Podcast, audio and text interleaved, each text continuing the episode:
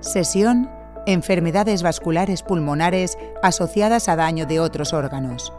Vasculitis con daño vascular pulmonar. Doctora Cristina Luna Gómez.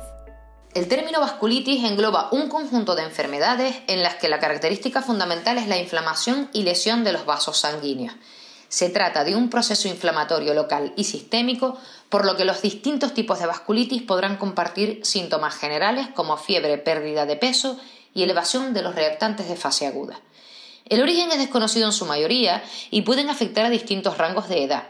La categorización de las vasculitis más aceptada actualmente se divide en función del tamaño del vaso afectado y de los hallazgos histopatológicos que diferenciarán vasculitis necrotizantes de vasculitis granulomatosas. En las vasculitis necrotizantes hay una inflamación transmural del vaso por neutrófilos y monocitos con un fenómeno de leucocitoclastia y consecuente necrosis fibrinoide con extravasación de eritrocitos y finalmente fibrosis de la pared arterial. En las vasculitis granulomatosas, los histiocitos macrófagos y las células T invaden la pared vascular con formación de granulomas y células gigantes, con consecuente hiperplasia de la capa íntima y obstrucción de la luz vascular. Las vasculitis pueden presentarse con afectación multiorgánica, por lo que deberemos estar atentos a manifestaciones más allá del sistema respiratorio que nos puedan ayudar en el encuadre diagnóstico.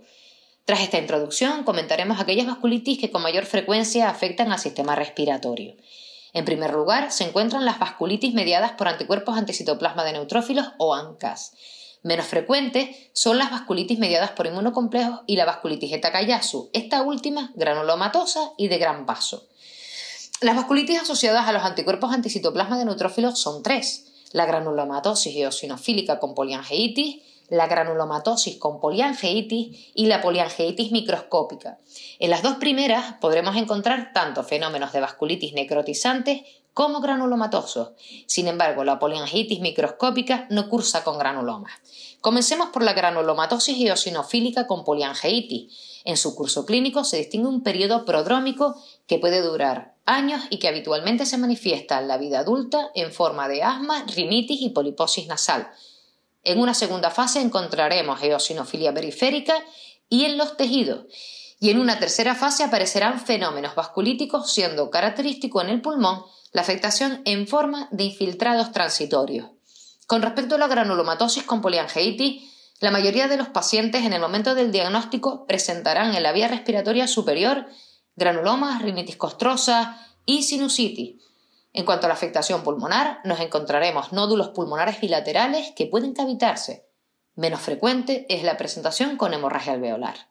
Por último, tenemos a la poliangeitis microscópica, que tiene preferencia por alveolitis y arteritis bronquial y además tiene la característica de poder provocar afectación intersticial. El diagnóstico diferencial de las vasculitis mediadas por ANCAS es amplio, ya que estos autoanticuerpos pueden ser generados por infecciones, neoplasias, fármacos u otras enfermedades autoinmunes. Dentro de las vasculitis relacionadas a la formación de complejos antígeno-anticuerpo, destacaremos la vasculitis antimembrana basal glomerular, en ella, la mayoría de los pacientes asociarán afectación pulmonar y renal, y hasta en la mitad de los casos encontraremos hemorragia alveolar.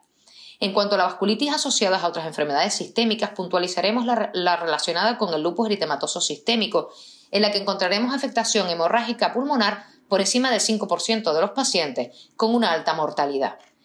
Con respecto al tratamiento de las vasculitis, de manera general, debemos saber que aquellos pacientes con afectación severa como puede ser la hemorragia alveolar pulmonar, deben ser tratados de manera rápida e intensa con glucocorticoides a dosis altas asociados en la mayoría de los casos a ciclofosfamida. Además, puede ser necesaria la plasmaféresis. Posterior a este tratamiento de inducción, pasaremos a la fase de mantenimiento con distintas opciones terapéuticas como micofenolato, azatioprina, rituximab, metotrexato o ciclosporina. Dos menciones aparte merecen el mepolizumab, tratamiento emergente en la granulomatosis eosinofílica con poliangeitis, y el tocilizumab para el tratamiento de la vasculitis de Takayasu.